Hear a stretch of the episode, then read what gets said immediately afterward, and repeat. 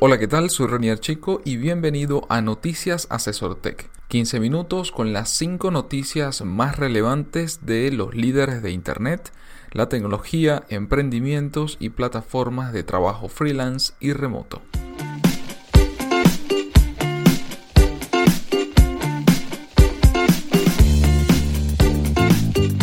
Cada lunes, Félix Bolívar y mi persona te comentaremos la información más relevante para que inicies la semana con buenas noticias. Bienvenidos al episodio número 17 de Noticias Asesor Tech para que inicies la semana informado de lo que está ocurriendo en el mundo de la tecnología, los negocios digitales y en especial qué ocurre en Latinoamérica alrededor de esos temas. La primera noticia de hoy tiene que ver con Amazon y es que Amazon arriba finalmente a Latinoamérica y abre su primera oficina o está a punto de abrir su primera oficina en Chile. Amazon Web Service o AWS abrirá una oficina en Santiago antes del fin del año 2016 para apoyar la rápida adopción del cloud computing en el país. Actualmente los representantes locales de AWS están trabajando en el soporte de negocios de todos los tamaños, desde startups a algunas de las empresas más antiguas y más grandes, incluyendo organizaciones del sector público, ya que cada vez más compañías están haciendo la transición a la nube AWS. Como parte de esta expansión, AWS también está planificando contratar profesionales especializados para una variedad de funciones de ventas, sector público, marketing e ingenieros técnicos que estarán basados en el país. La nueva oficina proveerá una base local con gerentes de cuentas, arquitectos de soluciones, gerentes y socios, partner, manager, staff de apoyo y varias otras funciones para clientes directamente que trabajan con AWS en su configuración e idioma local. Las organizaciones chilenas estuvieron entre las primeras que adoptaron los servicios en la nube cuando AWS fue lanzado en América Latina y agregan que los clientes basados en Chile están hoy utilizando AWS para ejecutar funciones que van desde el desarrollo y pruebas de ambientes a análisis de Big Data, desde aplicaciones móviles, web y sociales a aplicaciones de negocios de empresas y cargas de misiones críticas. AWS tiene como cliente en Chile a algunas de las empresas más conocidas y de más rápido crecimiento. Marcos Grilanda, gerente regional de AWS, señaló, abro comillas, la decisión de abrir una oficina de AWS en Santiago habla de cómo la base de clientes crece rápidamente de la amplia disponibilidad de talento en el país y la inversión que estamos haciendo para apoyar la adopción de la nube en Chile. Estamos muy entusiasmados de trabajar con más compañías chilenas para ayudarles a desarrollar innovación en sus organizaciones mientras mantienen altos niveles de confianza, privacidad y seguridad. Fin de la cita. Pues bueno, yo creo que una de las noticias más interesantes eh, en Chile para esta semana que se suscitó pues durante finales de esta semana pasada es precisamente este, este anuncio de Amazon que finalmente pues va a abrir esta oficina en Santiago y, y, bueno, demuestra un poco lo que leía, ¿no? El rápido crecimiento, la adopción que está teniendo el cloud computing y, y cómo Amazon, y lo hemos mencionado inclusive en otros podcasts, la infraestructura en este caso AWS de Amazon, cómo se va expandiendo de manera prácticamente exponencial en todo el mundo y en este caso en especial en Latinoamérica. ¿no? Así que, qué interesante, además que son más fuentes de empleo y más inversión. Bueno, en este caso en Chile, pero si yo pienso que en este tipo de cosas, si les va bien, no es raro pensar de que también pueda eso replicarse en otros países de Latinoamérica. Es correcto. Y bueno, demuestra también que el movimiento, digamos, de startup en América Latina hizo suficiente ruido en, Estados Unidos como para que Amazon decidiera, bueno, y, darse cuenta de que muchas startups están usando sus servicios. Este, obviamente ya es razón suficiente como para tener una cabeza de playa en Chile, por ejemplo. Sí, sí, correcto. Bueno, yo tengo varios amigos acá que están en el sector de desarrollo, seguridad, servidores y demás. Y, y bueno, prácticamente todos, todas esas empresas donde ellos trabajan, claro, no son tampoco demasiadas, pero eh, prácticamente siempre cuentan al menos con una instancia en Amazon, en Amazon este, para hacer pruebas o porque esa es su instancia de producción o, de almacenamiento o por ejemplo un S3 para almacenamiento de recursos y gestión de recursos multimedia, etcétera. O sea, dependiendo del caso, siempre hay una arista dentro de su infraestructura que está en Amazon, al menos de los que yo conozco. Y es un patrón que, que, siento que cada vez se repite más. Entonces, bueno, es un poco lo que tú comentas, ¿no? E-, ese ruido que se hace a partir de las empresas que están acá en Chile que, bueno, les hace ahora apostar por, por seguir afianzándose y, ampliando y aumentando la oferta.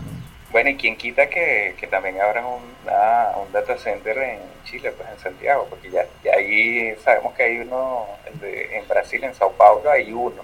Correcto. Aquí está el de Google. El de Google está aquí. No está en Santiago propiamente, está a las afueras, en una población que está cercana a Santiago y que cuenta con las condiciones climáticas y y también, bueno, geológicas, eh, digamos, suficientes para que el data center funcione correctamente. Exacto. Bueno, y de Amazon eh, seguimos con otro de los grandes que mencionó Renier, acaba de mencionar Renier también, que es Google, eh, pero en este caso tiene que ver noticias con startups y es que arrancó la tercera generación del Launchpad Accelerator con 13 startups de América Latina. Eh, después de dos exitosas ediciones, Google anuncia la startup que participarán en la tercera generación del Launchpad Accelerator. Son grupos de Brasil, México, India e Indonesia que se unirán a desarrolladores de cinco países que por primera vez se unen a la iniciativa. Entre ellos están Argentina, Colombia, Tailandia, Vietnam y Filipinas.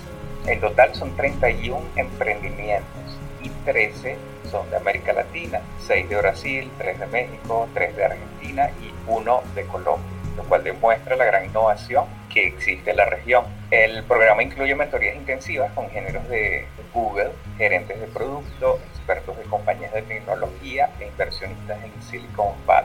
Los participantes también eh, recibirán créditos en productos de Google, fondos de capital de inversión, apoyan relaciones públicas y seis meses de asesorías en sus países natales. La tercera generación iniciará el 30 de enero de 2017 en el Launchpad Space, un espacio en San Francisco donde los desarrolladores y startups pueden obtener ayuda técnica de manera gratuita, mentorías especializadas y orientación para tener éxito. Hay una lista, en el enlace van a ver una lista parcial, pero les puedo mencionar entre los conocidos, por ejemplo, Argentina está Workana, que lo hemos mencionado bastante aquí como plataforma de, freelancing. En el caso de Brasil hay varias también, algunas relacionadas con retail como medios pedidos.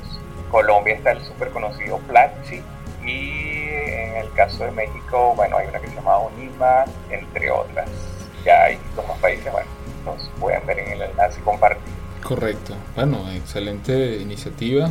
En este caso, bueno, nada más y nada menos que de la mano de Google, que siempre es como, como una especie de padrino, con, no solo con temas de poder, sino con mucha experiencia y con muchos datos que ayudan y muchas conexiones y alianzas que ayudan a, los emprendedores y, bueno, a, toda la comunidad de desarrollo en, general a seguir innovando, a seguir eh, creando cosas. Eh, y soluciones, en este caso, a, problemas regionales y, que al final del día pueden tener impacto, impacto mundial.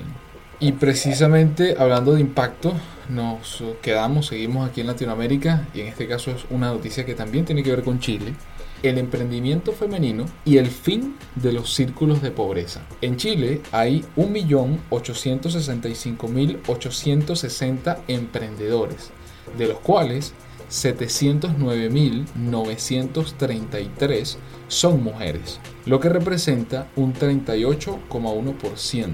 Así lo indican los datos de la cuarta encuesta de microemprendimiento del Ministerio de Economía para marzo del 2016, es decir, este año que está transcurriendo. Los motivos del emprendimiento femenino obedecen principalmente a las responsabilidades familiares, algo que se encuentra muy relacionado con el hecho de que el 50,3% de ellas señala que sus negocios funcionan al interior del hogar. En cuanto a las dificultades para el desarrollo de sus emprendimientos, el 31,8% de las mujeres encuestadas señala la falta de financiamiento como la principal.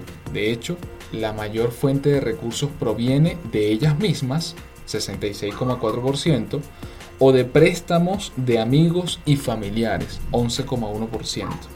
Es decir, no aparecen instituciones financieras, organismos del Estado o entidades de la sociedad civil como sostenedores fundamentales de estos emprendimientos, con los cuales las mujeres pueden contar a la hora de comenzar en el mundo del emprendimiento. Estas últimas cifras son las que abren la incógnita de si realmente estamos aportando al desarrollo del emprendimiento femenino en el país o si aún tenemos tareas pendientes como sociedad. Apostar por el crecimiento de las mujeres a través de su rol de emprendedoras no solo es un camino fundamental para el futuro, en este caso de Chile y pienso yo de Latinoamérica, sino que es también una ruta que presenta múltiples beneficios para miles de familias, especialmente en aquellas comunas o localidades en donde el recurso es más escaso. Luisa Carvalho, directora regional de ONU Mujeres, para las Américas y el Caribe, señaló, abro comillas, invertir en el empoderamiento económico de las mujeres contribuye directamente a cerrar la brecha de la desigualdad de género, la erradicación de la pobreza y el crecimiento económico inclusivo.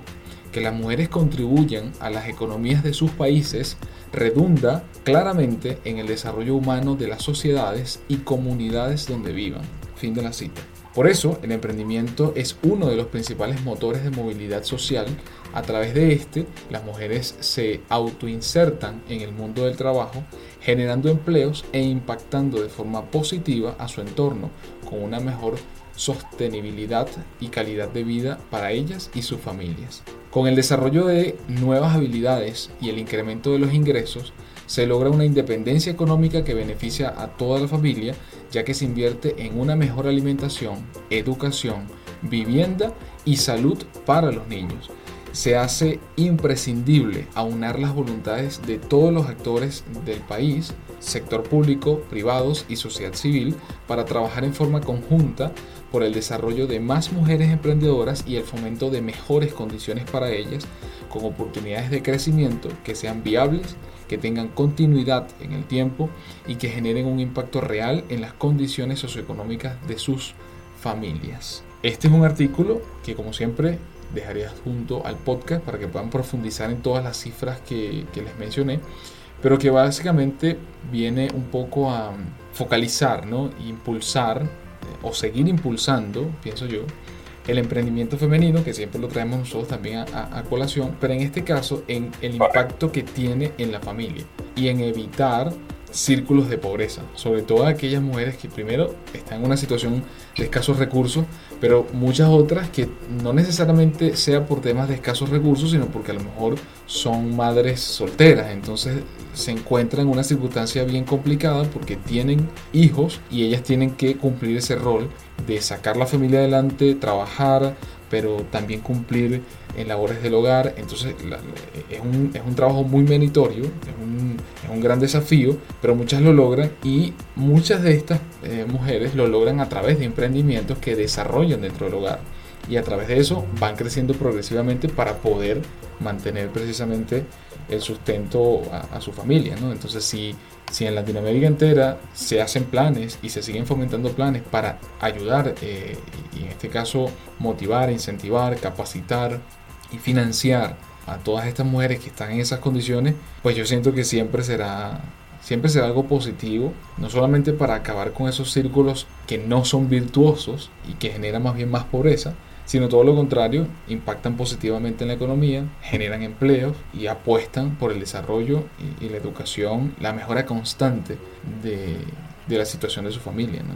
Exacto. Yo, yo creo, o siguiendo con tu idea, René, que sí, buenas noticias. Em, hace falta igual todavía trabajar en algunos aspectos que tú mencionaste ahí, como el tema de financiamiento, financiamiento y asesoría a ese segmento, digamos de, mujeres. Y lo otro, bueno, que obviamente, como tú lo comentabas, hay un potencial tremendo de que esas mujeres, una vez que salen de, digamos, de la fase inicial de ese emprendimiento, se pueda convertir en un potencial generador de empleos para, para más mujeres y, bueno, hombres, pero, pero más personas en el país o en los países donde esto se genera. Sí, correcto. Bueno, ahora entonces nos vamos retornamos a Google, pero esta vez con temas de certificaciones para nuestros amigos developers, desarrolladores. Google lanza programas de certificación para Big Data, Cloud, Esto es de data reciente y Google está ofreciendo una nueva certificación eh, para los interesados en labrarse en, en, la carrera en este tema, en este nicho de, de Big Data. El programa se llama Ingeniero Google de, con certificación de Big Data y la nueva certificación está orientada a profesionales con experiencia en tareas como programación de, de datos, entonación de base de datos, creación de reportes, realización de análisis estadísticos con respecto a data de la compañía. Y um, esto demostrará competencia con tecnologías clave de bases de datos, tales como BigQuery, Machine Learning y tales como una que llama Google Data Flow. Roxana Golani, jefe del programa de estudios y certificación, dijo que el ingeniero de datos juega un papel clave en ayudar a las organizaciones a modernizar la forma en que utilizan volúmenes grandes de datos para dar forma a la toma de decisiones. Los ingenieros de datos certificados por Google serán capaces de desempeñar un papel fundamental en la conformación de los resultados de negocio a través de sus análisis de datos y la creación de modelos estadísticos para apoyar la toma de decisiones, dijo Golani. Además, van a jugar un papel central en la automatización y simplificación de los procesos de negocio, utilizando todo lo que es el tema de inteligencia artificial y aprendizaje de máquina o machine learning. Ajá, la nueva certificación es el primero de varias que Google está planeando lanzar bajo su recién anunciado programa de certificación de Google Cloud. Hasta la fecha Google ya ha anunciado dos programas, que es el Arquitecto Cloud y el administrador de G Suite. El programa está diseñado para demostrar dominio de habilidades tales como diseño y planificación de arquitecturas de nube, gestión y aprovisionamiento de la infraestructura cloud, seguridad en la nube. Golani dijo que aquellos que tienen experiencia práctica con Google Cloud Platform deben, deberían ya estar bien preparados para titularse como ingeniero de datos. Para apoyar a las personas interesadas en tomar el curso, eh, la compañía ha producido un examen guía que detalla las habilidades necesarias por supuesto con enlaces, artículos de lectura para los que quieran adquirir esa titulación y bueno, que puedan utilizar para evaluar su nivel de preparación. El, el enlace, bueno, estará, lo van a ver cuando se hacen clic en el artículo que, que compartirá Reinier y ahí, ahí está el enlace al un examen guía. Obviamente cada vez con más datos y todo está impulsando toma de decisiones, va a haber una, va a seguir incrementándose la demanda de este tipo de profesionales eh, que pueden apoyar o que apoyan a la toma de decisiones en las empresas extrayendo valor de negocio, al decir de, de esta señora Golani. Bueno, me parece una excelente iniciativa, como siempre en el caso de Google, apostando por la capacitación de, prácticamente de todos los sectores, en especial por supuesto el que ellos manejan, que es todo el tema de tecnología. Y bueno, enlazo justamente la importancia que le da Google a la famosa Big Data a la siguiente noticia, que en este caso es la noticia número 5 de este episodio número 17 de Noticias Asesor Tech y que tiene que ver precisamente con Big Data, es decir, del volumen al valor, la 7V del Big Data. Pymes, startups y grandes compañías están valorando cada vez más los beneficios que se pueden obtener de la gestión de grandes cantidades de datos. La gestión y aprovechamiento de grandes bancos de información o Big Data se ha convertido en el petróleo del siglo XXI.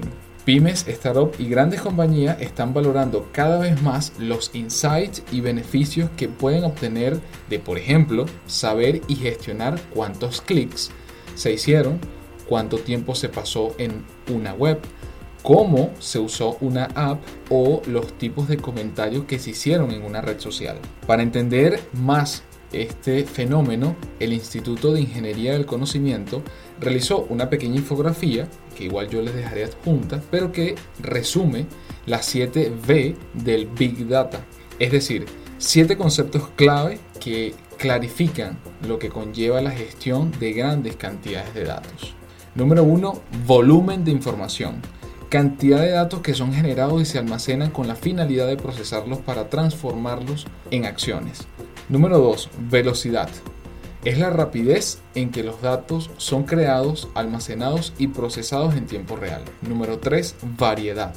Formas, tipos y fuentes en las que se registran los datos. Número 4, veracidad. Es la incertidumbre de los datos, es decir, el grado de fiabilidad de la información recibida. Número 5, viabilidad. capacidad que tienen las compañías de generar un uso eficaz de grandes volúmenes de datos. Número 6. Visualización. Modo en el que los datos son presentados para encontrar patrones y claves ocultas en el tema a investigar. Y por último, número 7. Valor. Datos que se transforman en información. Esta a su vez se convierte en conocimiento y este en acción o en decisión. Así que tal como mencionaba en la noticia anterior Félix y como ya Google y muchas otras empresas lo tienen muy claro, la gestión de grandes volúmenes de datos es clave para las empresas, sobre todo las que están ya en el mundo 2.0 o 3.0 y, que de alguna u otra manera están aprovechando no solamente todo el desarrollo tecnológico que, que afortunadamente tenemos a disposición, sino la vía principal como en el caso de Internet. Entonces, la posibilidad de tú analizar esos grandes volúmenes de datos para la toma de decisiones, para saber hacia dónde enfocar la estrategia de tu empresa, cómo seguir desarrollando y mejorando ese producto o servicio que, estás llevando adelante, es realmente clave para, para, continuar, para continuar avanzando, innovando y encontrando soluciones creativas a los problemas y vicisitudes que se nos pueden presentar eh, de cara a nuestro emprendimiento o a nuestra empresa, si ya es una empresa establecida. Claro, y detectando tendencias o, nuevas oportunidades que, que las compañías de otra manera no pudieran no ver o no visualizar. Sí, correcto, creo que eso es clave, el, el hecho de, la, de, de entender conceptos que hoy por hoy al menos yo lo veo desde el punto de vista estratégico. O sea, temas como eso, lo que tú mencionabas, tendencias, eh, modas, eh, timing, son, son el entender eso y tenerlo siempre presente en esa mesa estratégica con el equipo de trabajo es clave, porque no, no hay nada mejor que una solución simple, clara, creativa ciertamente a un problema que se lance en el momento apropiado y que aproveche esas cosas que pueden estar siendo trending en ese momento para llegar a más personas más rápidamente. Si eso las compañías lo entienden, lo manejan, lo vuelven parte de su ADN y lo implementan, en este caso lo llevan a cabo, lo más probable es que obtengan resultados positivos y, crecimiento casi asegurado o, o, más bien renovación permanente en su estrategia ¿no? a través del tiempo. Y bien, con eso llegamos al final del episodio número 17 de Noticias Asesor Tech. Como siempre, muchas gracias por escucharnos. No olviden suscribirse a nuestro canal en SoundCloud para que reciban las notificaciones en su dispositivo, en su tablet, cualquier sea el dispositivo que utilicen para escucharnos. Apenas nosotros publicamos un nuevo podcast, van a recibir la notificación y la podrán escuchar totalmente gratuita. Así que suscríbanse, si les gustó, no olviden darle like, comentar y compartirlo con sus compañeros, amigos y familiares.